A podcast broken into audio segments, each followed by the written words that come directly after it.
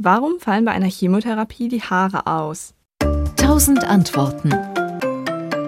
Die Medikamente, die bei einer Chemotherapie gegeben werden, sollen ja Krebszellen abtöten. Und die Frage ist jetzt, woran erkennen die Medikamente eine Krebszelle? Sie erkennen sie an einer besonderen Eigenschaft.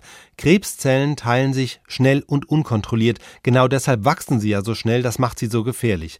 Das heißt, das Angriffsziel von Medikamenten bei einer Chemotherapie lautet, alle Zellen töten, die sich schnell teilen.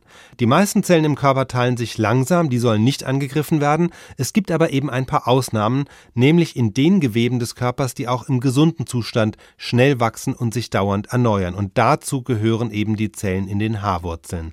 Haare wachsen ja auch schnell bekanntlich, jedenfalls im Vergleich, und das kommt daher, dass sich die Haarwurzelzellen schnell vermehren und im Zellinnern Horn ansammeln.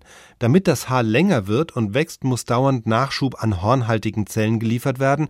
Irgendwann stoppt diese Wachstumsphase und das Haar fällt mitsamt der Haarwurzel aus. Im Schnitt kann man sagen, befinden sich 85 Prozent der Haarwurzeln in diesem Wachstumsstadium, in dem sich die Zellen schnell teilen. Und damit fallen die Haarwurzelzellen automatisch in das Feindschema der Medikamente einer Chemotherapie. Aber eben nicht nur die Haarzellen, sondern auch andere Gewebe im Körper wachsen schnell und sind somit anfällig.